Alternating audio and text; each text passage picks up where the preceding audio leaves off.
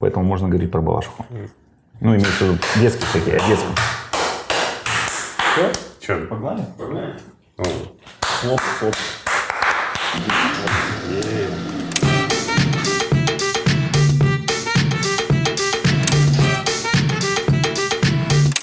Всем привет, всем привет. Куда смотреть, так какая разница? Да на нас, на нас На вас смотри, у нас смотри. подкаст, конечно. Я такого мы всех не видел.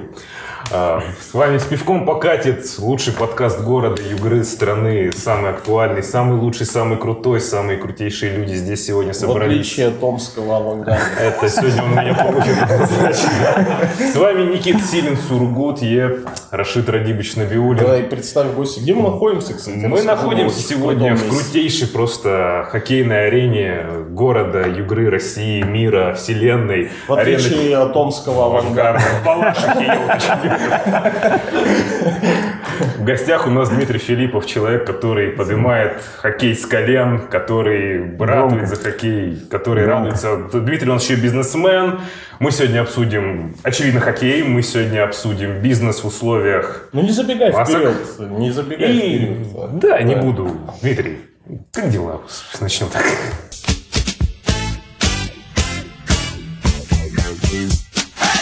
Хорошо, работаем, трудимся, готовимся к сезону, потому что, ну, есть как бы хорошие новости, что вроде как уже нам скоро разрешат работать. Вот, э, двухмесячный простой, тяжело в финансовом плане, ну, будем надеяться, что вырулим. Будем надеяться, что, может быть, нам что-то округ поможет как-то. Округ, помоги. Помоги, округ. Помоги, да. Мне сразу, я сразу хочу начать с вопроса. До того, как запись началась, сказал, что для сына построил ледовую арену «Титан». И я хочу заострить внимание на этом моменте. Пускай с этого начнется. А, вообще, как бы там история такая, я сказал, то есть э, вообще у нас в, нашем, э, в нашей стране, да я думаю, что это не только даже, у нас а, спорт очень активно развивается за счет родителей. То есть всех собственников арен частных, которых я знаю, у всех дети либо в фигурке, либо в, спор- либо в хоккее. В шорт-треке еще не одного. вот, поэтому а, было все просто, то есть взяли, короче говоря, значит, э, мы отдали ребенка, значит, в хоккей, что-то в районе 6 лет. Значит, прошло какое-то время, значит, понимаю, что льда не хватает, в Ледовом дворце занимались. А, началось, началась история даже с того, как я помню, пошли на каток рядом а, на Буревестнике, это рядом мы там на Ленина жили, значит, э, с пацаном. Я, в общем, упал, коленку разбил, полгода ее лечил, потому что там была вот такая яма во льду. И у меня тогда появилась идея взять в управление каток, один вот этот буревестник. Потом уже до кучи там вроде как, ну, надо сделать, чтобы как-то какая-то коммерция была, чтобы что-то там как-то, потому что буревестник был непопулярный, Москва более популярная, это на Москве, ну, на геолог- район геологов. Значит, взял второй каток управления, вложил туда денег, значит, э, пацаном занимались, то есть катались, соответственно, лед хороший стал, э, сделали там, ну, кое- кое-какие там, э, значит, изменения сделали там, значит, в Москве мы там полностью эту избушку поменяли, где переодевались, там вагон стоял страшный. Значит, на буревестнике там ремонт сделали. Ну и как-то вот так вот с этих, с этих уличных катков. Ну, думаю, будем тренироваться. А тут как раз зима. Градусов там 45-50. И, блин, ну и никак. И, в общем, так мы и не потренировали. Ну, ходили мы только с ним индивидуально. Я его там учил чему-то из своего детского хоккея. Ну, в общем, так это все было. Вот. А потом, когда я уже понимаю, что пацан как бы заинтересовался серьезно как бы хоккеем, думаю, надо что-то делать серьезнее. Ну и вот начал строить, э, спонтанно даже это решение какое-то было, где-то за два года до строительства. То есть просто как бы вот и появилась идея. Два года ездил по стране, собирал информацию, а потом, ну не два года, полтора где-то. Но потом реализовал, и в этот момент его позвали в Тюменский легион. То есть у нас там была проблема по, с тренером э, нашим в Тюменском, здесь в Олимпийце. Ну, у меня жена махнула рукой, так как у нас квартира в Тюмени, я, говорит, туда еду. Ну, в общем, вот как бы Рену сдал, а пацан уехал в Тюмень. Ирония. Ну, спасибо ему, кстати, за ледовую арену «Титан». Я сюда один раз приходил на свободное катание. Я в детстве катался на коньках, кстати Ну, говоря. как, кстати, Но там, где сейчас Спарта находится, там раньше тоже был. Ну, зимой заливали обычный вот этот. Каток там был, то есть Ну, там, такая- там типа была, да? дворец спорта, дворец спорта, нифига себе. Но энергетик стоял, маленькое желтое спортивное здание. Напротив него был каток, там катались. Но я сейчас вспоминаю, в моем детстве, ну, это возраст еще такой был. Это был очень агрессивный, травмоопасный дворовой хоккей. Нафиг я бы не хотел, чтобы... Ну, дворовой хоккей, да, без защиты, шайбы, это, конечно, не есть. А вообще хоккей э, один из самых безопасных видов спорта, я считаю. Ну, безопаснее футбола это 100%. Вот это прям разрушение И стереотипов, наверное, было И круче футбола, это я тебе говорю. Ну, я не буду так говорить. Это лично мое. Да-да. Ну, а, на самом деле защита, а, плюс владение коньком, если хорошее, то нет проблем никаких. То есть нету травм. Ну, и, э, травмы есть, конечно. Но если другие виды спорта, любые сравнивать, волейбол, футбол, там, баскетбол, Не говоря про там- драки какие-нибудь. да, Они вырубают людей просто. Это просто традиция. Кстати, Нет, я не говорил, что хок- я не имел в виду, что хоккей какой-то опасный. Я имел в виду, что вот мы когда играли, это Дворовой я хоккей, да. это Дворовой было хоккей, да. очень неприятно. Но нам всем нравилось. Я говорю, возраст такой был, пацаны хотели, наверное. Ну, может, для кого-то это, наоборот, хороший опыт, там, типа, что потом приходишь, да. это, да, вы такие пусечки просто. Ну, это ты когда разнесу. стареешь к этому относишься вот так. Ну что, нифига себе, что мы себе позволяли. Могли уйти там без бедра домой, например, да, могло такое случиться. Ну нет. А как, кстати, лучше? Вот когда после дворового приходят пацаны, или вот когда... Лучше, чтобы с нуля. с нуля Лучше, чтобы с нуля, да. Тем более, я вот мы перед э, этой записью говорили о том, что катание важно. А катание все-таки ну, намного проще. Его можно проявить в любом возрасте. То есть у нас вот есть тренер, который работает вообще с профессионалами, и которые там, ну, не знали раньше, как правильно условно кататься, и они, в общем, исправляются. Но это тяжелее намного. То есть мышечная память, в голове как бы там стереотипы определенные. У ребенка все просто, ему удобно, понятно, все, у него сразу получается. То есть у нас дети приходят там, ну я не знаю сколько там, месяц, и все, он бежит уже, кат- катается, и никаких проблем. А со скольки надо начинать? Можно, можно. Вообще я Или убежден, рекомендуют. я убежден, что раньше пяти лет вообще смысла нет. Вот когда тащат 4 года, есть такие индивидуумы, которые в 3,5, ну кто, кто там, ну там еле-еле ножками шевелит. 5 лет, 6 лет. Ну вот у меня наш, я просто почему-то был убежден всегда, с женой буквально недавно разговаривал, говорю, у нас он в 4 начал. Он говорит, ты себе это как-то в голове там это самое придумал, что ли? Я говорю, а что нет? Он 6. То есть в 6 лет, э, ну там, или около 6 ему было. Вот 6 лет это нормальный возраст. А вообще, учитывая то, что, например, совершенно как бы мы вот я говорю мы даже сейчас набор детей ведем в секцию мы не пишем какой год мы детей берем всех понятно что у нас как бы ну коммерческая да секция но как бы это еще и доказывает то что в любом возрасте можно в хоккей приходить то есть есть яркие примеры например про КХЛ не знаю а в НХЛ например ну есть там в Баффало например э, лидер там Скиннер в 14 лет с фигурного катания пришел понятно что он там катался конечно но он в 14 лет Ну, в хоккее менее. клюшку взял Ну, да, да, в 14 лет а в 19 он уже в НХЛ играет это как раз, как раз к вопросу о катании. Э, Потому что, Ба- База, ну, да, у нас, База у всех одинаковая, я так понимаю.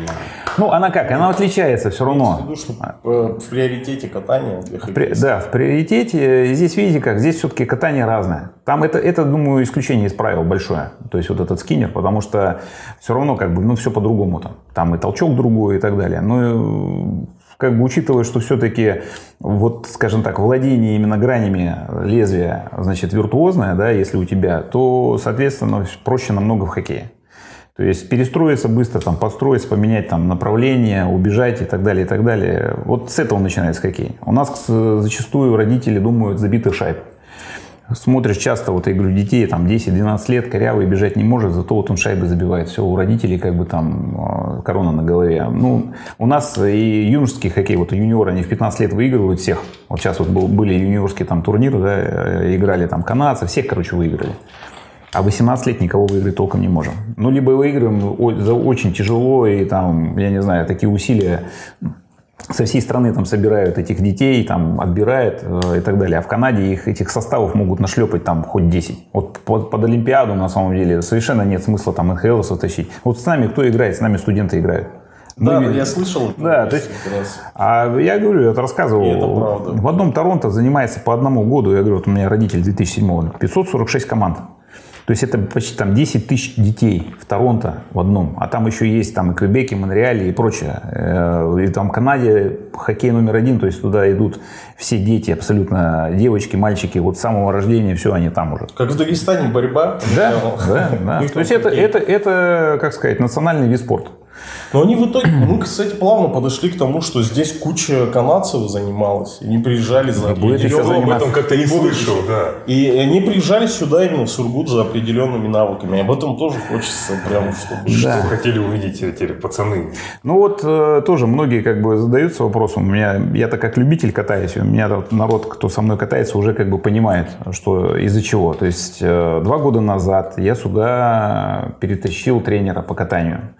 Значит, человек 25 лет отдал шорт-треку, и, соответственно, ну, плюс он педагог, то есть э, человек, который умеет как бы разговаривать с детьми, значит, воспитал кучу там мастеров спорта в шорт, э, шорт-треке, да, ну, яркий пример это... Шорт-трек я до сих пор Виктор Ан, помните Нет, Виктор? шорт-трек, что это такое, я не понимаю. Шорт-трек это бег по кругу в одном направлении на коньках. Ага. Проще говоря. Виктор Анут, олимпийский чемпион наш, который, помните, может быть, выиграл там эту, этот э, забег, там его там рекламировали активно. Когда да. он проиграл всем, а потом в конце выстрелил и убежал. Я, я вспомнил. своему не вспомнил, но мы покажем. Ну, это вот, это, это шорт-трек, и Пелюгин Игорь Андреевич как раз знает Анна хорошо, Виктора. Он говорит, простой такой человек, удивительный. Ну, в общем, как бы там много, там это целая отдельная, думаю, история. Ну, смысл в том, что Пелюгина мне удалось именно благодаря стечению обстоятельств выдернуть. У них там в Сасово, это под Рязанью, закрыли как бы а, возможность спортсменам заниматься, ну, участвовать в соревнованиях по России. Андреевич, короче, там распсиховался, разнервничался, короче говоря, написал там кучу писем Минспорта и так далее, хлопнул дверью и уволился. А до этого я его звал к себе. А, значит, э, и тут он мне звонит, говорит, я свободный. Я говорю, все, собирай манатки, короче, сюда рви. Значит, вот тебе денег там на дорогу. А учитывая, что там нищенские зарплаты, конечно, для него это было хорошо. Вот. И потом, кстати говоря, выделили два раза больше денег Сасова, и там сейчас его, значит, ученики преподают шорт-трек после вот этих писем, которые он там инициировал, потому что, говорит, столько мастеров спорта воспитали там, значит, и чемпионов России, и даже мира, по-моему. Вот, они взяли, короче, спорт решили загнобить. Вот, таким образом я его сюда выдернул, и учитывая, что я, например, как бы, ну, я люблю хоккей, да, у меня ребенок хоккея, то есть вот это самая главная причина. Почему? Потому что все-таки, ну, я, я понимаю, что мне надо как-то ну, думать о развитии ребенка. У ребенка есть мечта играть на высоком уровне, и, соответственно, у меня эта головная боль появилась сразу с тем моментом, когда он уехал в Тюмень, а я остался с этим титаном. И, значит, я начал перебирать тут тренеров, понимая, что это все далеко не то, даже москвичи, которые приезжали, то есть москвичи это вообще как бы, ну, отдельная тема, то есть не понравилось то, что именно как бы такая некая поточная система, ну, по сути, зарабатывания денег, то есть упрощ, упрощенно говоря. То есть э, такое хорошее УФП за хорошие большие деньги. Ну и все, и потом вот э, как бы я заморочился этим, попробовал сам, он мне показал какие-то моменты. Я, конечно, выпал в осадок в легкие, потому что ну, совсем не ожидал, что какой-то толстый дядька может научить, научить кататься. Ну, понятно, что я, у меня практики мало. Мне тут многие говорят, что ты, мол, типа того, что это сама а, не тренируешься. Ну, времени маловато, сейчас вот хочу прямо целенаправленно заниматься. Потом привез сына, сын ничего не понял поначалу. Ну, чтобы просто, говорю, понимание было, вы-то как бы люди не хоккейные. Там, например, сделать, например, ускорение. Ну, как делается ускорение правильно? Везде, я кучу материалов в Ютубе пересмотрел, например, ускорение, это толчок, там это значит, э, как-то там есть, э, канадцы там этот э, стиль отталкивания называют. Ну, в общем, короче, ты должен, значит, прокат должен иметь, значит, должен там сильно толкать ногой, там, значит, посадка и так далее, и так далее. Я его, кстати, своего постоянно там, проблема была, он наклонялся, посадка была неправильная, я, в общем, пострадал от этого. Говорю, ну как так ты, блин, ты не можешь нифига нормально сесть в посадку. Вот. А у хоккеистов, например, у всех спрашиваю, говорю, что такое посадка? Посадка – это когда на стульчике сидишь. Ну, в общем, все не так. И вот, например, там тот же самый стартовый шаг, он, я вам тоже говорил, он одинаковый, что у легкоатлетов, что у конькобежцев, что у роллеров, что у хоккеистов. И вот у меня даже видео есть, я там себе на канале выложил, как бежат, бегут все эти спортсмены, и все одинаково бегут. Вынос бедра вперед и прыжок. Фаза полета, прыжок. То есть прыжками. И вот у меня пацан освоил, он в течение трех лет, там, ну, по пол, каждые полгода приезжает где-то на две недели. Понятно, что это можно сроки сократить. Я когда говорю три года, все, О, там, типа то, что долго. На самом деле, там, ну, 2-3 месяца. И плотно, если заниматься с ребенком, который уже с опытом негативным, да, есть, который, ну, как, как бы катался, сам учился, как, как мог, что называется. Потому что тренера у нас не учат кататься, к сожалению. Вот. Э, фактически поправил катание так, что вот сейчас он, я, говорит, понял теперь, как, что значит э, пружинить на коньках и что значит старт. Ну и я говорю, я это увидел уже фактически вот на практике. То есть он у меня... Это вот какой год он освоил катание на коньках вообще? Сколько он занимался до этого? Ну, вот 6 лет, ему сейчас 13. Но дело в том, что все это время, вот последние, я еще раз говорю, последние 3 года, 2, ну, 3 года, потому что это, я считаю, первой отправной точкой, когда приехал Пелюгин, это 17 год, лето 17 -го года. Он приехал тут с командой ребят, которые, значит, его, кстати говоря, значит, эти самые последователи, то есть э, те, кого он научил кататься, в принципе, в хоккее. И вот 17, 18, 19 уже получается четвертый год. Но ездим, я еще раз говорю, мы каждые полгода, на две недели, 10, э, ну там после Нового года и летом, когда у нас есть время. Все остальное у нас сезон, как бы вот как раз я вот слушаю, это такой большой фанатизм своего дела, то есть как бы вот, а много ли вообще родителей, которые так вот фанатеют за детей, вообще как родители приводят ребенка в хоккей, учитывая, что это же стереотип такого большого, сильного мужского спорта, и вот привести пятилетнего ребенка, и вообще сколько это денег уходит у типичного среднего родителя на хоккей? Мы об этом говорили немножко Но, до записи. Смотрите, если детский хоккей, да, вот, то есть, опять же, вот я говорю, все родители разделяются там, ну, на несколько категорий. Да. Первая категория, я привел Овечкина к вам, воспитайте. Значит, вторая Сразу категория... Овечкин или да, воспитайте да, Овечкина. да, нет, он Овечкин, у него характер, все как бы Овечкин, то есть он, он будет точно забивать. вот. Второй, значит, вторая категория для здоровья. Да? Третья категория, чтобы ну хоть чем-то занимался. Ну, не знаю, может, еще какие-то категории есть. А когда время проходит, то есть через какое-то время, особенно начинается метаморфоза его родителей вообще. То есть ребенка получается забивать больше всех. То есть он становится лидером, становится капитаном.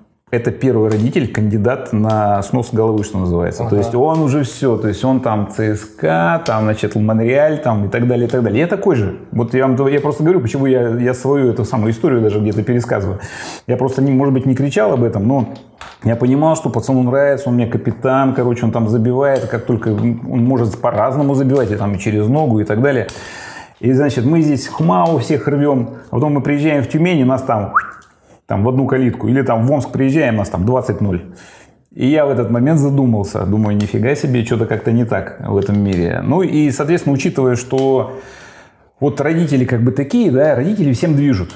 И часто просто вот плохой, плохой родитель, я, я вот так вот и говорю, я никогда не лез э, в, значит, в тренировочные процессы, я как-то считал, что тренер это как бы вот человек, который должен знать, уметь, как воспитать в моем ребенке хоккеиста. Успешный будет хоккеист, нет, это уже там другой вопрос.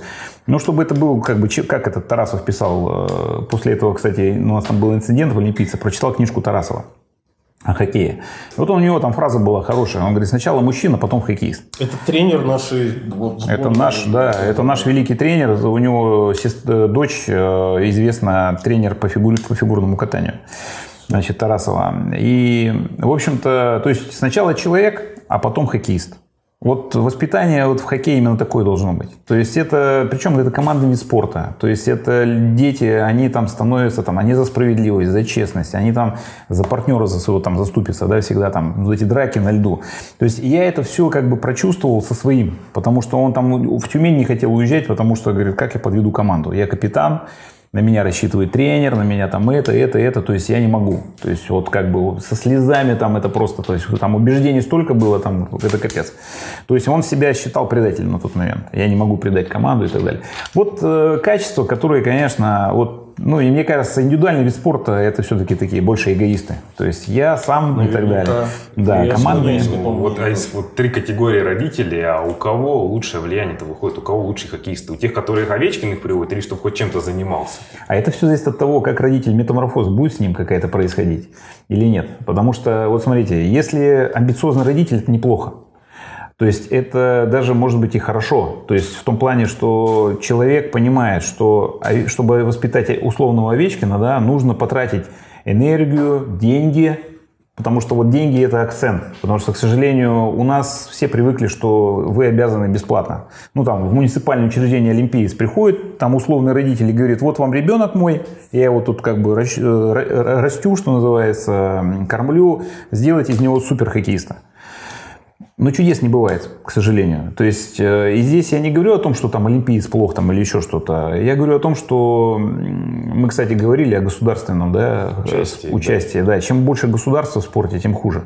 Вот. Я говорю о том, что, э, скажем, вот что значит воспитать да, хоккеиста э, хорошего? Значит, это нужно, чтобы пацан, во-первых, ну, хорошо рос, да, то есть он был развит физически. А что для этого нужно? Хорошее питание. Значит, там витамины в определенный период времени надо добавлять. То есть, когда ребенок уже начинает расти ну, э, интенсивно. Значит, это, конечно, образование. То есть, нельзя рассчитывать на то, что твой ребенок хоккеист, ему образование не нужно. К сожалению, вот я говорю я даже по своим ребятам, тренерам, которые ко мне пришли, эту проблему вижу. То есть они настолько прибитые жизнью были. Вот сейчас они чуть-чуть у меня как-то так распустили, что называется, ну, в хорошем смысле плана, э, в хорошем смысле слова. Вот. А до этого, ну, можете себе представить, он всю жизнь жил с тем, что он будет играть в хоккей профессионально и будет зарабатывать хорошие деньги, а ему сказали, ты нам не нужен. И, к сожалению, у нас система хоккея, вот этого детского и юношеского, она ужасна в том плане, что если ты не востребован там в возрасте 18 лет, ты не можешь играть, в принципе, уже все. То есть здесь получается, ты идешь в ночную хоккейную лигу, либо, короче, коньки на крючок. Ночная хоккейная лига? Ну, ночная как? хоккейная лига это любители. Это вот э, ради удовольствия ходишь там. Ага. Где-то, кстати, в Москве даже деньги платят за это. Тоже вариант неплохой. Вот. Но суть в чем? Суть в том, что, например, если взять Канаду и Америку, ты, платя деньги, там-то все приучены платить деньги, ты можешь играть и там в 20-21 год тебя увидит, и ты можешь заиграть на высоком уровне, условно, да, потому что, ну, там примеров масса. То есть э, дети, которые были не нужны в 15, 16, там, 18 лет, стали нужны там в 24. Да, блин, этот Гусев на тот же самый. В Югре играл, он начинал, то есть его видно было, он никому не нужен был, а потом его подобрали, это самое, и сейчас он где? Сейчас он в НХЛ. То есть вот э, проблема в том, что нету вот этой, как сказать, ну, лифта вот этого хоккейного. Ага. То есть, э, мало того, здесь еще, я говорю, тренерский состав. Очень, очень грустно все в том плане, что от того, что, скажем так, значит, э, тренер с нищенским, ну, имеет нищенские зарплаты, да, тренера, они вынуждены подрабатывать. И это как бы опять проблема. То есть это подкатки, причем в, клуб, в клубах известных каких-нибудь московских там, да, и там а, значит, питерских и так далее. То есть ты, если не подкатываешься, то ты сидишь на лавке, и практики эти есть. То есть она, сидеть на лавке, это ты не получаешь практику игровую. Игровой нету практики, все, ты через какое-то время становишься горе-хоккеистом. Потому что ты на тренировке хорошо играешь, молодец, а как только вышел на лед, где ответственность, ноги затряслись, руки затряслись, все. То есть, э, как бы, нету перспектив. Соответственно, интереса к тебе у клубов нету. То есть, скауты не наяривают, не названивают. Я много родителей я, вижу. Я не упустил мысль. В этом плане имеется в виду, что тренеру платят, чтобы выходить на лед поиграть. И, и, и, к, сожалению, и, к сожалению, это сейчас есть э, повально вот в этих крупных клубах. Э, дело в том, что есть скрытые платежи, когда платишь за подкатки, и ты играешь. Угу. А подкатки дорогие, например. Да? Что такое подкатка? Ты вышел, индивидуально работаешь с тренером. Я еще раз говорю, это в принципе, наверное, неплохо. Но если, опять же, ты получаешь знания, потому что я-то как бы вот об этом сейчас как не понаслышке знаю, да, то есть можно давать знания, а можно просто деньги брать и делать вид, что ты даешь эти знания. Вот, а, соответственно, как бы, а есть варианты такие, что, ну, у нас примеры даже по Сургуту были. Я, конечно, свечку не держал, как говорится, мне просто рассказывали ребята. Отец подарил сыну в ЦСКА, по-моему, то, что он молодежку попал, подарил дорогую машину. Не буду говорить, какую. Ну, в общем, это дорогая Уже? машина. Дорогая машина. Подошел второй тренер с, значит, к отцу, когда тот приехал, и говорит, на следующий сезон с тебя трешечка. Ну, то есть 3 миллиончика. То есть с деньгами у тебя все нормально. И хочешь, чтобы пацан играл 3 миллиона. Ну, это как бы ни в какие ворота. То есть должен быть спортивный принцип. И это как бы, ну... И вот это все рождает бесплатный хоккей. Когда платит родитель деньги, хорошие деньги, да, он, во-первых, уже готов к тому, что нужно платить для того, чтобы ребенок занимался. Он готов к тому, что ну, платить нужно определенный период времени. Да, он готов, он понимает, кому нужно платить. Да, вот, например, есть там воспитанники. Понятно, что мне сейчас многие скажут, что вот там у тебя там еще никто не вырос, вот как вырастет, тогда будешь разговаривать. Ну, мне достаточно, что ко мне, к моему тренеру канадцы ездят и американцы.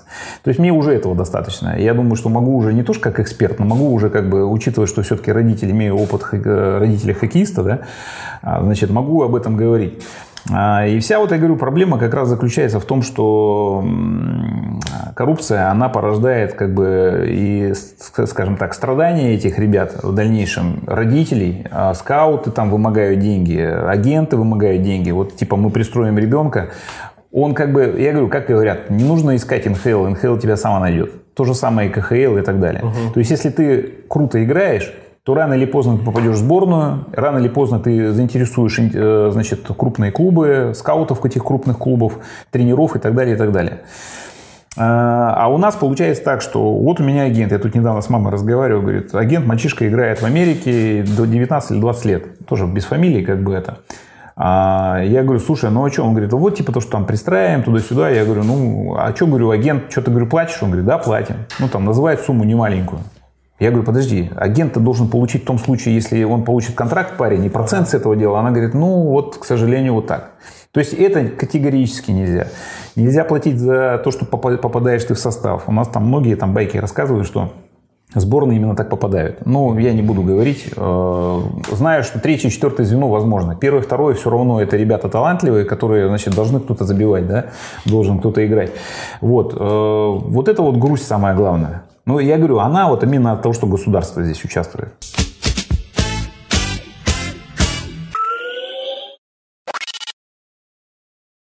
Я недавно посмотрел, буквально два дня назад посмотрел документалку, схема называется, HBO-шную. Там вот то, что ты сейчас рассказал, все то же самое, все проблемы любительского, только баскетбола.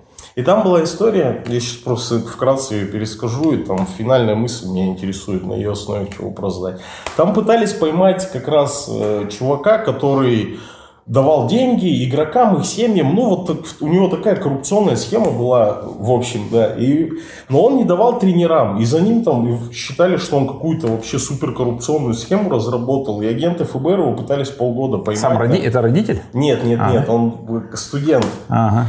И, в общем, они ему давали деньги, причем не маленькие, по 50, по 100 тысяч долларов, в надежде, что он их передаст непосредственно тренерам, потому что вот это и есть преступление. А когда он родителям давал, это типа в состава преступления в этом нет. В итоге там получилось, что они всех собрали в кучу в Вегасе и дали ему там очень много денег, он должен был раздать их тренерам, а он вместо этого просто с ними прогулял за ночь в Вегасе эти деньги. И, и там, в общем, все пришло к тому, что ФБР на протяжении полугода и в, конкретно в этот день оплатила просто тусовку в 700 тысяч долларов, короче, просто разгульную жизнь и одну большую тусовку в Вегасе. И никакого состава преступления в этом нет, его ни в чем не обвинили. В общем, ну там он озвучил как раз проблему, то что любительский хоккей, ой, баскетбол в Америке не оплачивают, ну нету в нем денег никаких вообще. То есть Государственно? Нельзя, да, Или каких? Вообще, Вообще нету никаких денег. денег, что он бесплатный, и это проблема. Ну что, почему бы этим ребятам не начать там зарабатывать и так далее, что есть некая ассоциация студенческого баскетбола, и что он вот весь бесплатный, и никто не получает, ни дети, ничего, вообще нету денег в этой сфере, и поэтому все деньги там, они такие, ну, якобы серые, темные, вот это вот, да? из рук в руки. А у нас, у нас, по-моему, вообще нету денег в любительском хоккее, никаких. Вот как он, как он функционирует? Ну, вот то, что здесь у нас э, в стране, да, то есть как детский хоккей или вообще хоккей, в принципе, uh-huh. развивается. То есть у нас, и как бы мне, мне причем, э, конечно, улыбает э, история, например, такая, что говорят, что вот у нас есть спонсоры в КХЛ, например. Но если близко просмотреть, вот так вот под это сам, под лупу выяснится, что там государственные деньги, ага. практически 90%. Типа То субсидии, есть, гранты? Ну да, ну есть, есть, конечно, крупные там какие-нибудь там э, компании, там, не знаю, сталелитейные и так далее, они есть, конечно, но через там цепочку всяких Э, значит, аффилированных компаний можно увидеть, кто финансирует. А финансируется, как правило, государственными компаниями. Там ВТБ, значит, э, там какой-нибудь Роснефть, там, ну и, короче, все эти крупные компании. Причем там Газпром, например, может там три команды, значит, содержать, какой-нибудь там Омск, э, Питер, например, СКА, там, еще там какой-то у них там клуб есть. Вот. То есть фактически это все государственное. Я вот на самом деле как раз ратую за то, чтобы доходы у населения выросли, Ага. И э, население само выбирало, куда отдать ребенка своего. И платило за это деньги. Почему как бы это правильно? Да? Потому что, ну, во-первых, родитель, он, я говорю, для себя каждый ставит задачу. То есть, условно, я, например, плачу для того, чтобы ребенок стал крепким, перестал быть сопливым, там, нытиком и так далее, чтобы он там в хоккее его там научили стать, сделали его из него мужика. Это офигенно, но это при условии при одном, если там государства нету. Как только там, вот, я говорю, эта история моя, например, э, в этом, в Олимпийце, тренер э, занимался, ну, открытыми унижениями, оскорблениями, матом, там, дети в 6 лет там выслушивали такое, что там, я говорю, у взрослого человека мурашки по коже бегали. Я говорю, у меня загривок так поднялся, я уже и к Пелевину пошел, сказал, говорю, не уберете, я говорю, это самое, костьми лягу, говорю, а весь город об этом узнает, товарищи. Вот, то есть, э, фактически они, скажем, психологически ломают детей uh-huh. вот в этих э, клубах. Там нашумевшая история, там где-то в этом Витязе, по-моему, что ли, какой-то там бил э, детей клюшкой. Значит, по голове там и материл их всех. То, что мат присутствует э, в хоккее, вот в детском хоккее, это тоже крайне плохо, я считаю. Потому что я когда помню, к директору пришел, еще прежний директор был в Олимпийце, я говорю, вот так и так, вот говорю, видео, мамы, не видео, а этот самый аудио, этот записали звук, как он, диктофоном. Он говорю, послушайте так на сон грядущий. А он послушал на следующий день, и я говорю, ну что? Он говорит, ну, хоккей мужской вид спорта, как ты хотел. Ну, я говорю, и здесь получается, понимаете, то есть, э, я говорю, проблема в том, что если государство присутствует, то, соответственно, вот эти перекосы возникают. Если государства нет, либо оно частично участвует, например, ну вот я говорю, мне в данном случае, например, ну, оплатите мне коммуналку, мне больше ничего не нужно. Вот просто сделать так, чтобы меня, у меня голова не болела за электричество, там, за тепло, за воду. Значит, или частично хотя бы платить, если уж все не можете. Вот. Мне этого достаточно. У меня все родители готовы платить деньги. Значит, э, мало того, у меня цели, я тренерам всегда ставил эту цель. То есть, ребята, говорю, значит, ну, во-первых, никакого мата, никаких унижений, оскорблений. Спокойно, там, понятно, что где-то там можно прикрикнуть, там, потому что на льду бывает часто не, не слышит. Ребенок, тем более, у него там ну, выключатель включается. без ударов клюшкой. Да, то есть нельзя. Потому что, ну, еще раз говорю, цель основная хоккея – это все-таки человек. Человек должен быть достойный. То есть он вырасти, да, он, к сожалению, они не начитанные. Я сам такой же. Значит, значит с, образов... с образованием там тяжеловато, да, не очень хорошо. Но, опять же, при желании, опять же, все, к сожалению, это все деньги, да, то есть это репетиторы дополнительные. Все-таки родитель обязан э, вырастить ребенка здорового, значит, образованного, а потом уже все остальные да, моменты, например, получится у него быть профессиональным там, спортсменом, прекрасно. Нет, ну, как, что, жизнь огромная штука, да, то есть э, такая вещь, что ты спокойно идешь и реализовываешься в других там ипостасях. И, а многие просто люди настолько разочарованы тем, что вот он всю жизнь мечтал быть хоккеистом, потом да, бах, и произошла история, когда Значит, хоккей в его жизни нет. Это надломленные люди, то есть это психологически, это очень тяжело. И, как правило, они вот и ломаются в детстве. Потому что они понимают, что несправедливость кругом, да, что ты, условно говоря, там, а, значит, ты хороший хоккеист, тебя не выпускают на лед, потому что там у тебя там родители бедные, ну, я не знаю. Ну, то есть, а, значит, играют те, кто менее талантливый, значит, и так далее. Вот я говорю, в Канаде, вот яркий пример, почему там в Канаде, в Америке, а, у них, у них все нормально в этом плане, у них нет этих перекосов. Дети все играют, вот три, три пятерки, они формируются раз в год. Команда набирается один раз в год. Ага. Значит, тренер может быть отец какого-нибудь пацана, который играет в этой команде. Он покупает команду там за 50-1100 долларов, ну, за 50-100 тысяч долларов. Приобретает, набирает детей, эти родители детей платят тебе 10 тысяч долларов э, в год для того, чтобы ты нанял тренера, купил лед и проводил тренировки. Можешь сам проводить тренировки, как угодно, без вариантов. И у родителей всегда есть выбор уйти в другую команду. Ты плохо тренируешь, ребенок не растет, через год команда расформировывается, и опять новый набор. Я вам потом дам видео, где происходит набор так, такие команды. На льду, ну не соврать, 300 человек где-то, а то и 400. Детей просто катаются по кругу в форме, там, в разных там майках там, и прочее. И, и, и тренеры эти, которые, значит, э, набирают эти команды, они выбирают этого потом с родителями. Вот там хороший ребенок, давай его сюда. И там даже историю рассказывали, говорит, э, как тренера отбирают. Там причем тренера разные. То есть есть даже бывшие НХЛовцы, например, у которых деньги есть, он там, ну, любит этим заниматься, любит детей обучать, да, и он на самом деле там... И от этого, кстати, из-за этого сильный команд очень много достаточно там э, в Канаде. И вот, говорит, как выбирает тоже. Почему родитель крайне важен. И я говорю, я вот на самом деле своим тоже родителям тут недавно лекции читал по этому поводу, которым, значит, это самое, ну, к нам водят своих детей. Подходит к тренеру. Ну, знаю, ему сказали, что вот этот тренер хороший, у него сильная команда. Он к нему подходит, родитель, и говорит, вот, вот можно с вами познакомлюсь? Ну да, конечно. Вот, говорит, вот он там, обратите внимание вот на того ребенка вот в желтой маечке. Тут, у, да, вот, вот этот, да, вычерк. То есть, э, по сути, получается как бы ситуация, как только... А если родители какие ценятся в хоккее? Те, кто спокойные, стоят в сторонке, не давят на ребенка, не орут, ему не вопят. У нас часто бывает, вот я говорю, я был на игре, специально тоже замечание нашим родителям сделал. Ну, сидит тренер на этом, на трибуне. То есть тренер, который своему ребенку там, э, дает команды, что ему делать на льду. У нас э, в Тюменском легионе воспитывают моментально. У нас был там один такой бывший хоккеист, играл, значит, ну не был, он и есть.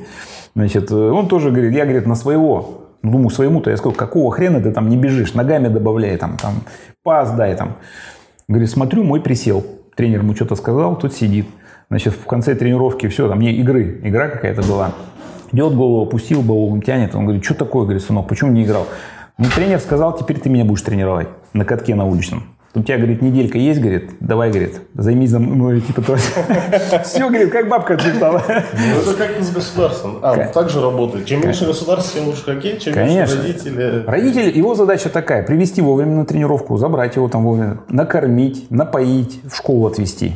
Ну, соответственно, его там воспитывать, да, потому что тренер, который находится там, ну, с, с ребенком условных там час-полтора через день, не может влиять на то, какой ребенок, да, как он воспитан, значит, э, вежливый, невежливый. Ну, понятно, вежливость тоже воспитывается, там, здравствуйте сказать при входе, до свидания при выходе, там.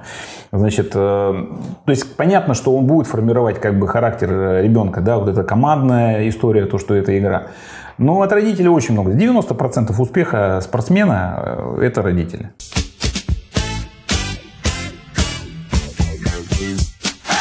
Вот он э, из Сургут, Югра, у него немножко детский, мы немножко вырастем в этом вопросе. А, мой вопрос в чем?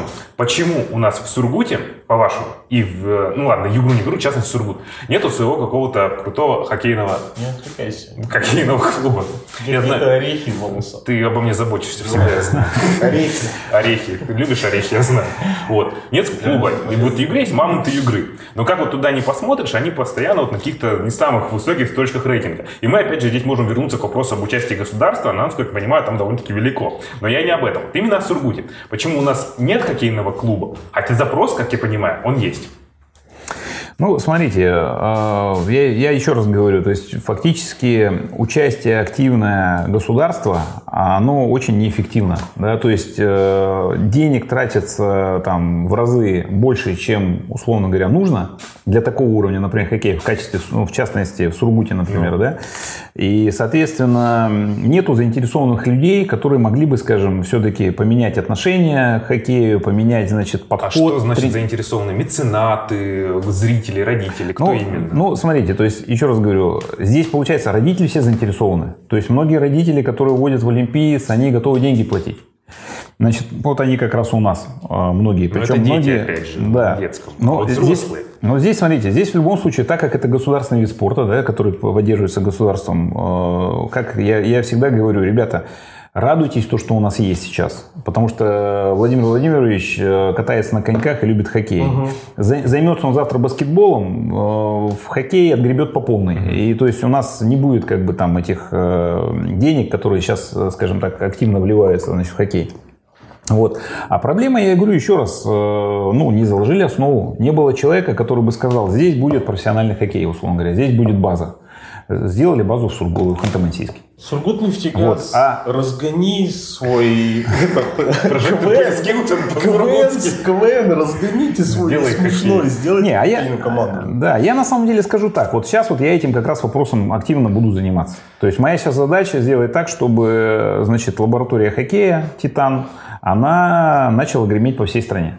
И то есть мы для начала сейчас э, на первенство ХМАУ заявляемся своим составом, значит, первым годом, это будет десятый год, скорее всего, на следующий год а, одиннадцатый год, э, потом выйдем на первенство России, и все, и будем создавать базу. Потом, то есть это будет база для клуба, получается? Да, то есть это наша база, то есть мы ее будем еще дооснащать, у меня тут кое-какие еще есть идеи, что нам нужно еще доделать, докрутить чтобы у нас так более-менее было. Понятно, что это, конечно, не какая-то мега-арена, но я просто говорю, как только появляется человек, который что-то делает, вокруг сразу э, инфраструктура создается. То есть э, появляются люди, которые, скажем, там, идейные, богатые, да, то есть uh-huh. убежден, что у нас так и произойдет. То есть через какое-то время, там, я не знаю, Сургутнефтегаз, там, может быть, или какой-то там акционер Сургутнефтегаза захочет нам подарить новую ледовую арену, например.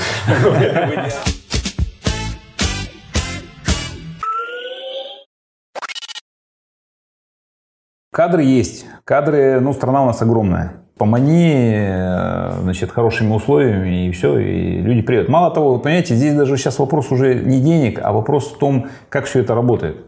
То есть, если это государственная машина, то люди неохотно переезжают и, скажем, ну, возможностей меньше, да, то есть всегда можно вылететь там, условно говоря, начнешь там правду, значит, э, загибать матку, и, и все, да, пострадаешь сразу. Какой-нибудь Пелюгин, он на себе, он столько хапнул этого, что он говорит, я ему говорю, Игорь Андреевич, смотри, говорю, на тебя ставка делается, чтобы это самое, чтобы не произошло так, что тебя сейчас там переманят. Он говорит, да ты что, ты что? Я, говорит, ему там больше 40 лет, и он говорит, я просто понимаю, насколько как бы вот это ценно, то, что частник, который, скажем, заинтересован в развитии, а, ну, именно тут, тут, ну, то есть только, только в этом случае возможно как бы, ну, а, именно такое, знаете, такое правильное развитие. Ну, правильное развитие, да, а вот э, мы, если мы говорим о частнике или вот о вас как о бизнесмене, вы же понимаете, что в убыток вы себе заработать не захотите. И сколько бы вы не любили хоккей, рано или поздно зададите вопрос. Это убивает мои деньги, это убивает мою прибыль. Ну, мне партнеры мои так говорят, например, по автомолу. А, часто. Дело в том, что бизнес, конечно, не высокорентабельный. Не высокорентабельный. Потому что в свое время я как бы считал, у меня там математика была, экономика. Я там в бизнесе с 18 лет э, ни одного дня не работал на дядю. И у меня там хорошая экономика нарисовалась в свое время, когда я считал. А кризисы все вот эти вот, они, конечно, очень негативно влияют. Вот в этом случае, я еще раз говорю, поддержка государства, она возможна узко, вот прям вот узко-узко. То есть, условно говоря, чтобы не влияли на мои какие-то, значит, кадровые решения и так далее. То есть, вот заплатите мне коммунальные услуги, больше ничего не надо. А вот если такое условие будет создано для всех, не только для меня, когда, э, там, говорит Филиппов, там, все там для себя. Ну, я для себя и для многих. Вот. А если, причем есть механизм, я уже с окружниками, например, ну, с, с чиновниками с округа разговариваю, и уже интерес есть. То, что Такие проекты будут создаваться и реализовываться без проблем. Людей идейных очень много. Нужна помощь государства, значит, ну, там, например, в гарантии а, финансирования, например, секций. Да? То есть дети могут бесплатно заниматься, но государство за каждого ребенка будет платить деньги, например. Или там коммуналку кому-то оплачивать. Ну, тут немножко возникает диссонанс. Мы до этого сказали, чем государство, если не лечит, это хорошо. Но при этом мы говорим, а может оно немножко даст? Ну, на, на месте государства я бы сказал, я даю, а мне вот что? Нет, вот смотрите, я за то, чтобы государство платило всем хотя бы по тысячу долларов. Мне тогда ничего не нужно. А почему самое... что-то взамен должно получать? Оно же не банк, оно, это же поддержка государственная. Ну, то есть, ну, это же не просто... Ну, я не говорю именно нет, о деньгах. Нет, ну, Никит правильно говорит. Я просто говорю, пусть э, государство платит всем муниципальным сотрудникам от тысячи долларов хотя бы. И тогда ага. не нужно будет никаких, никакой поддержки. Когда ко мне приходит мама, например, и говорит, мы не можем платить там 8 тысяч рублей в месяц за ребенка, потому что у меня зарплата там 22, а мы должны жить, а муж у меня, значит, там э, обился груш. Э, вот как бы и все. И, соответственно, ну что здесь скажешь? А почему в Канаде он развивается бурно? Потому что там средняя зарплата, там, ну, не знаю, 3,5-5 тысяч долларов. И они могут себе позволить 10 тысяч долларов в год платить, чтобы ребенок занимался и головной боли не было. Тогда коммерция складывается. До тех пор, пока вот это нету, скажем, условия того, что, скажем, население да, в, ну, более-менее состоятельное, либо нет поддержки государства, ну, это все складывается тяжело и выруливать очень тяжело. А потому сколько что... реальный срок, Никита? Ну, я хотел просто немножко большой такой вопрос резюмируя. А, окей, мы поняли с детским хоккеем, очень много поняли. А, мы поняли принципы про клуб. Я хотел напомнить некоторым зрителям, раньше, однажды, когда-то в Сургут приезжали, даже делали дружественные матчи, такие международные. Это было, по-моему, очень круто, хотя я на него не попал. Но сам формат... Кто приезжал? А, наши играли с финнами. Но не только финны были, латыши и чехи. Вот, то есть была такая тема, и тема куда-то испарилась. Хотя вроде есть место, есть, я так понимаю, запросы у людей ходить на такие мероприятия. Вот, а куда все ушло и как вернуть? Ну, во-первых, конечно, бюрократическая машина. Я, вот знаете как, я, я, чиновник, я чиновником, на, на самом деле чиновников понимаю. Сейчас, и раньше я их не очень понимал. Я там психовал, там дверями хлопал. С Третьяком, мы помню, там вообще там у нас такая была контра капец. То есть, э, к сожалению, вот эта вот бюрократия, которая порождена именно как раз вот этими государственными структурами, от которых зависит все, зависит лед, например, ну тот самый дворец, да, ну не могу, я даже, был бы у меня так, такая арена, но финнов сюда приглашать, то тут вообще как бы сколько Это людей. дорого. да. Да нет, тут здесь нету зрительских мест только такого количества. Банально. Вот. А вопрос даже недорого. Вопрос в том, что там, а, вопрос в том, что просто льда нету. Ну, условно говоря, мы же хотим вечернее время, да, чтобы люди пришли в выходной день, а там, например, первенство России, например, идет. Или там, например, там, ну, какое-то мероприятие. Я не до конца понимаю, что именно мешает. Они не могут сюда привезти, они не могут купить этот матч.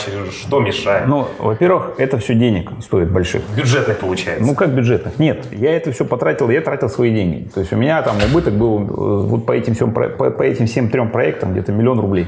Ну, то есть это, грубо говоря, те деньги, которые я как, э, как э, меценат внес, что Ну, называется. миллион рублей не самые большие деньги в масштабах Конечно, вот таких вещей, наверное. Конечно. Ну, конечно, если, э, опять же, я говорю, то есть при условии была бы, вот почему мы говорим, частично какая-то поддержка, да, если бы, например, государство сказало, мы заинтересованы в таком проекте, он интересен, популяризация хоккея, много там детей видят это хоккей, то есть это азарт, там, конечно, игры были с финнами, это вообще там феноменальные просто. Там, там так орали, счет 8-8 было, наши победили, по-моему, И 9-8. на билетах это что ли не окупить получается? На билетах не окупить. Ну, там- Э, Ну, опять же, я говорю еще раз, то есть, если, например, там в Америке билеты, например, даже, даже на любительские матчи, они там стоят, там, ну, условных 20 долларов, да, то тут как бы ты и за 5 долларов не продашь. Ну да. У нас, конечно, были там э, билеты там дорогие, но мы их продали очень мало, мы в основном бесплатно все раздали. То есть у нас там, может быть, мы продали в общей куче где-то там, не знаю, 30-40% максимум. И то прям там цены были такие, что там и по 200, и по 500, и Но по, можем по ли мы 300. тогда сказать из таких продаж, что нет потребности в городе на? Э, Ну, во- во-первых, людей надо приучать к тому, что как бы, да, то есть это методично нужно этим вопросом заниматься. До людей нужно доносить то, что эти мероприятия будут проходить, да, в, в каком формате. Люди должны посмотреть, пощупать, потрогать. То есть если он пришел за 200 рублей, купил билет, и он там получил эмоции, конечно, он 500 заплатит, он и 1000 заплатит, и, наверное, и больше заплатит. А на концерты же ходит там на какую-нибудь там, не знаю, пеху, да, условного, значит, э, платит там по 5000. Ну, почему нет? Ну, наверное, есть такая возможность. Хотя сейчас, конечно, в наших условиях э, сейчас еще грустнее все стало. Немного вот конкретизировать, вот как раз сравнить концерт с хоккейным матчем для зрителя.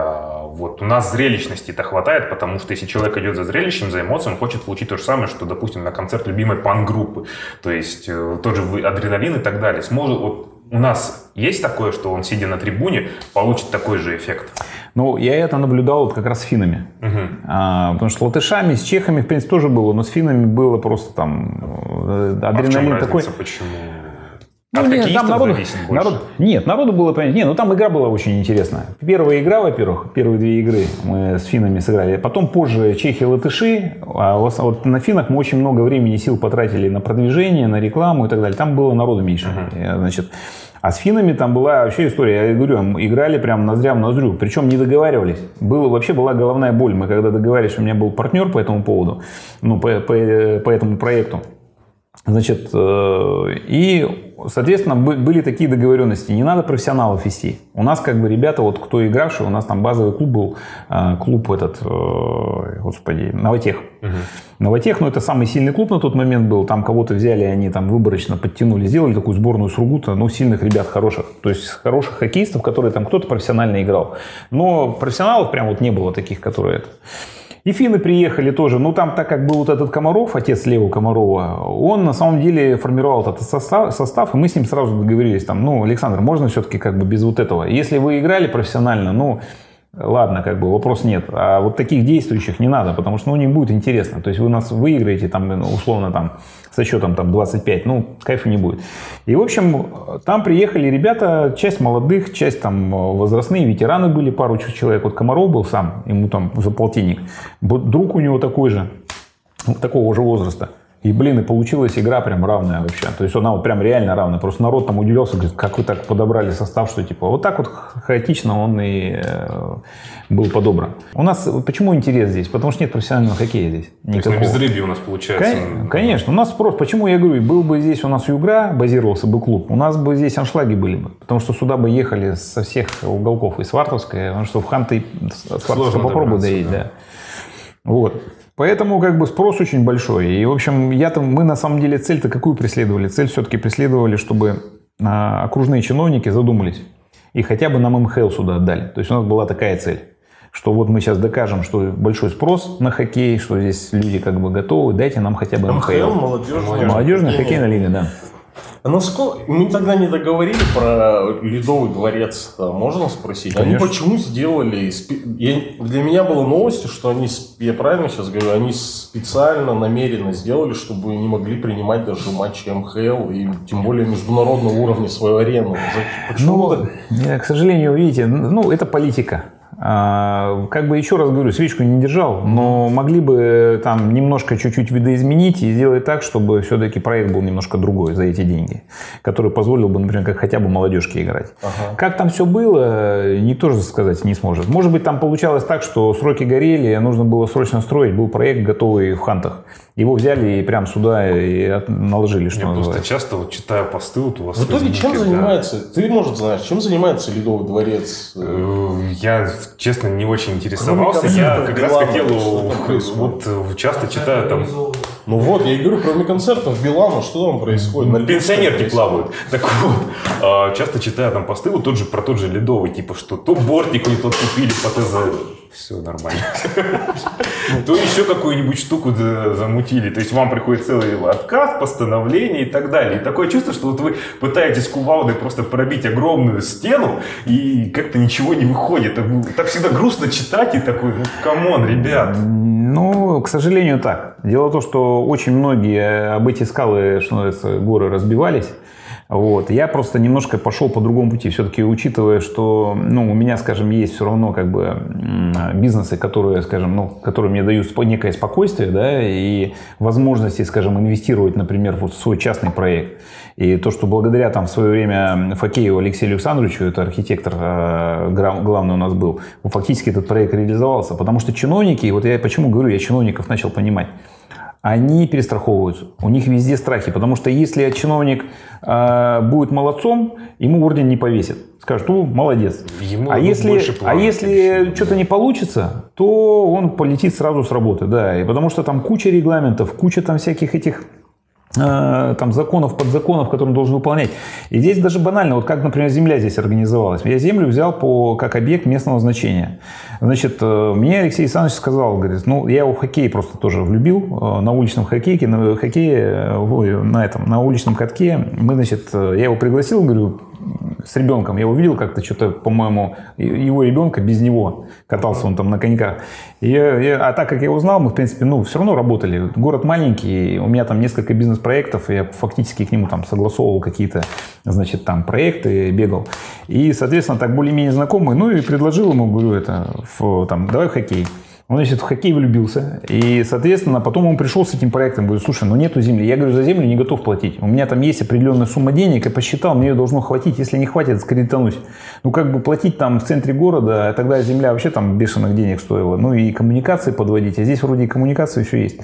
И вот он фактически рискнув, он мне просто буквально озвучил следующее. Говорит, Дим, только, пожалуйста, пусть там не появится дом жилой. Я говорю, что такое возможно? Он говорит, возможно. То есть просто, говорит, э, отводит там условно землю под спортивный объект, а потом появляется гостиница там или... И потом, короче, все это через суды узаканивается. Ну, Я, кажется, понял, как это делается. Да, Но и, не важно. Да, и вот благодаря как раз ему фактически там вот конфликт, который у меня с соседями был, там мы заступили на чужую землю э, там на полтора метра, но предварительно договорились с ними. То есть я им позвонил, говорю, мы не влазим, можно полтора метра, ну, социальный объект, дети. Мне дали добро, а потом начали мне это самое, руки с ногами выворачивать.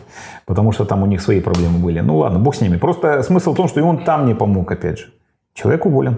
Ну, может быть, не из-за этого, но в том числе, я думаю, что он из-за этого получил. Дела, так. Да, и, и не работает. Я, честно сказать, очень огорчился, потому что, ну, к сожалению, а чиновники, они, в принципе, все сейчас перестраховщики, вот и все. То есть никто не хочет ничем рисковать. Я, кстати, вот по землю, как у меня просто родители рядом живут, я помню, писал пост про то, что как здесь постоянные пробки образовываются из-за того, что вот именно сюда едет много родителей, паркуются, и у нас получается в жилой зоне хайвей. Вы, кстати, тогда Лукас поставили, я думал, как раз от вас и будет комментарий. Ну, Никит, потому что, потому что то-то. Это так, просто небольшая ремарка. Да, не, ну на самом деле это проблема. Я говорю, и дело в том, что был, например, желающий тут футбол вложить деньги, футбольную арену построить.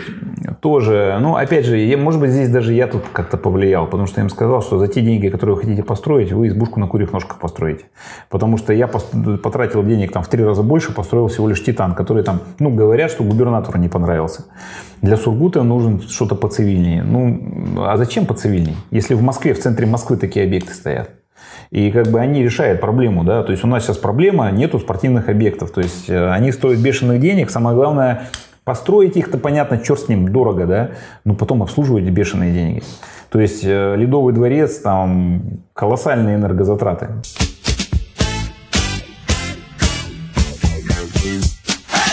А в Ледовом, в Нефтьюганске это была история вообще. Мне там чиновник знакомый мой звонит, говорит, слушай, говорит, помоги, пожалуйста. Мы, говорит, сдаем каток закрытый там, построили их там за какие-то тоже э, бешеные деньги. Ну, они, такой каток точно, точно столько не стоит. Я там был, катался, значит, он говорит, помоги. Я говорю, что такое? Да, говорит, сливочная машина, говорит, нужна срочно. Я говорю, в смысле? Он говорит, да понимаешь, у нас открытие забыли купить.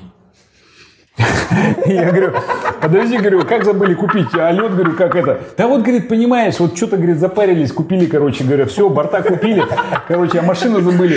Водная полоп. Я говорю, слушай, у меня, говорю, во-первых, машина бэушная, я не знаю, она работает, не работает, я проверить не могу. Я строю как раз, этот самый, это 16 ну. год был, конец 16 года.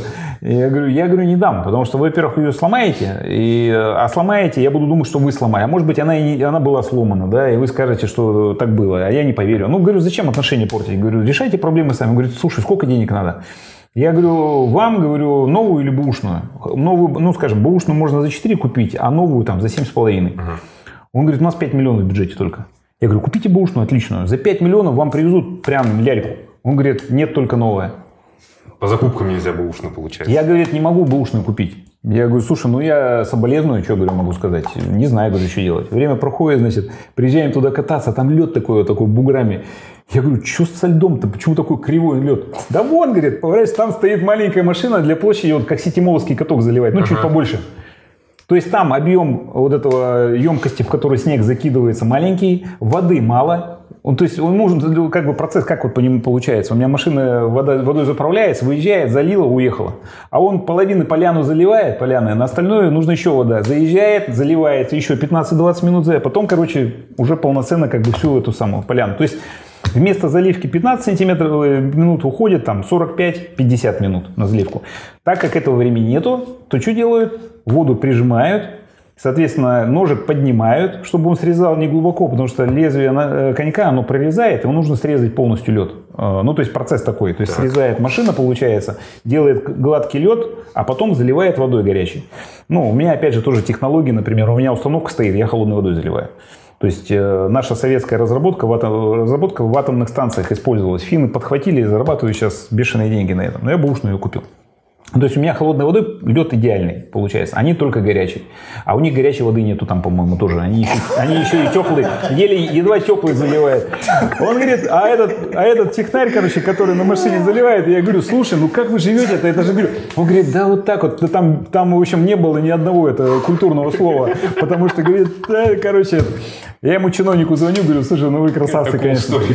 Говорит, а что делать? Говорит, вот так вот, такие правила, такие законы. Я говорю, ну ясно. Ну вот опять же государство в хоккее, да? Вот, да? вот оно в чистом виде. Классическая мать России. Не хочется эту фразу говорить, да? Мы же не хейтеры, мы патриоты, но все равно это, мне кажется, очень такая наша, наша история.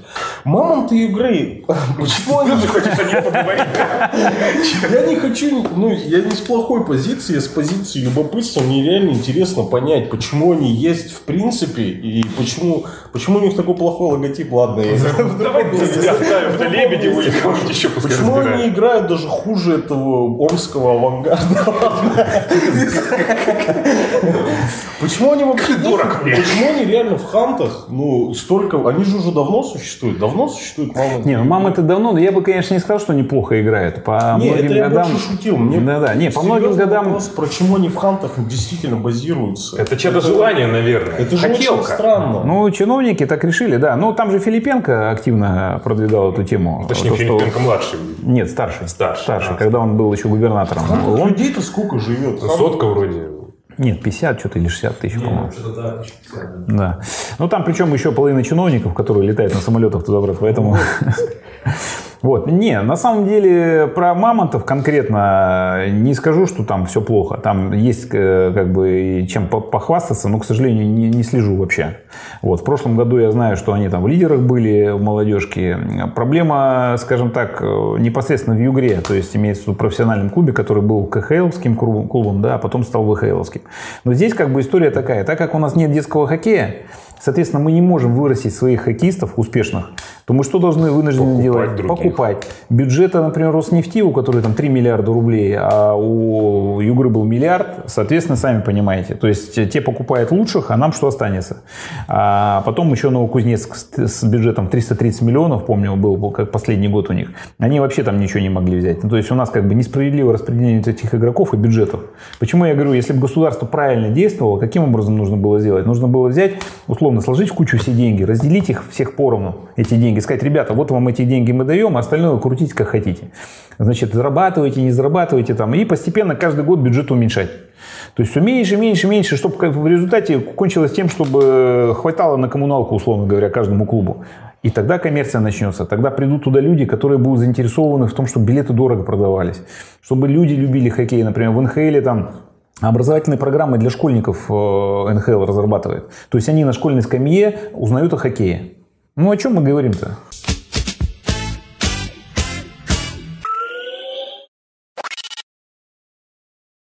Я 4 года назад, последний раз 4 года назад, где-то или 5 был в Башкирии, и там даже в, в любом поселении, в любой этот, а, ал- как это, продуктовый магазин, азык тулик называется, А, да, короче. азык тулик. Заходишь, везде шар- шарфы Салавата Юлаева, шапки продаются, и люди все в курсе, что происходит. Ну, ты нем- немножко, кажется, что вот именно вот этот хоккейный мир немножко американизированно живет, что у них есть любимая команда, они Ну, это же следят за ее круто, это-. Ну да, да. но Я насколько здесь, когда мы Титан такую команду увидим? Ну, это вопрос, когда у вас будет клуб. Не Нет, знаю, здесь- нет, без шутки, если вопрос, насколько это реально, за какой, за какой период времени и что должно произойти, чтобы у нас вот здесь была такая команда, которая бы Омский авангард и Мамонтов. Ну, то есть, как бы это а, объединяющее Да. людей. Я, я вам так скажу, вот э, для того, чтобы было то, что в Питере, например, да, в СКА, то есть там как бы считается э, вообще клуб очень приближенный к НХЛским клубам в плане доходности и так далее, и так далее. Я думаю, никогда здесь такого не будет. А вот э, воспитывать хоккеистов, которые будут обыгрывать э, ребят со СКА, это реально в ближайшее время. Ну, в ближайшее время, то есть я это, это говорю, там, ближайшие пять лет, и я уверен, например, что наши дети, они будут очень востребованы в профессиональном хоккее. Это просто вопрос времени. Я родителям говорю, народ, вам говорю, очень повезло. Очень повезло э, именно в первую очередь потому, что здесь вот этот Пелюгин появился. Потому что, ну, и у меня интерес сразу э, возник к хоккею, потому что я как бы увидел свет в конце тоннеля. Потому что, к сожалению, весь хоккей детский, то есть вероятность того, что твой ребенок заиграет в хоккей на высоком уровне, равна нулю. Вот прям нулю. Вот, вот хоть какой у тебя ребенок, вот он забивает, сейчас не забивает, там любит хоккей, равна нулю. Пандемия и вся эта ситуация, на- как на бизнесы, так и на хоккей в городе, вот ваше занятие, как повлияло? Я так понимаю, повлияло плохо, но насколько плохо? Ну, оценить, насколько плохо, непонятно сейчас. Конечно, сложно все это оценить, потому что здесь же еще наложилась к этой пандемии эта стоимость на нефть. Соответственно, это сокращение сейчас бюджета по государственных всех структур начнется и так далее, и так далее. И, конечно, все это как бы наложится. Но, понимаете, вот в любом варианте я просто, я просто помню 2008 год, как я его пережил. Я выводы для себя сделал. То есть я был уверен, что все капец. Хороший а, был а год. год был замечательный. Не было То есть не 15. было, нет, не было проблем особых э, бизнеса, особенно здесь, э, на севере. Вот. А сейчас я понимаю так, что, ну, как это, как э, говорят, что руки, ноги, голова цела, и прорвемся, что мы же русские, поэтому мы должны, до- должны из любой ситуации находить выход. Е.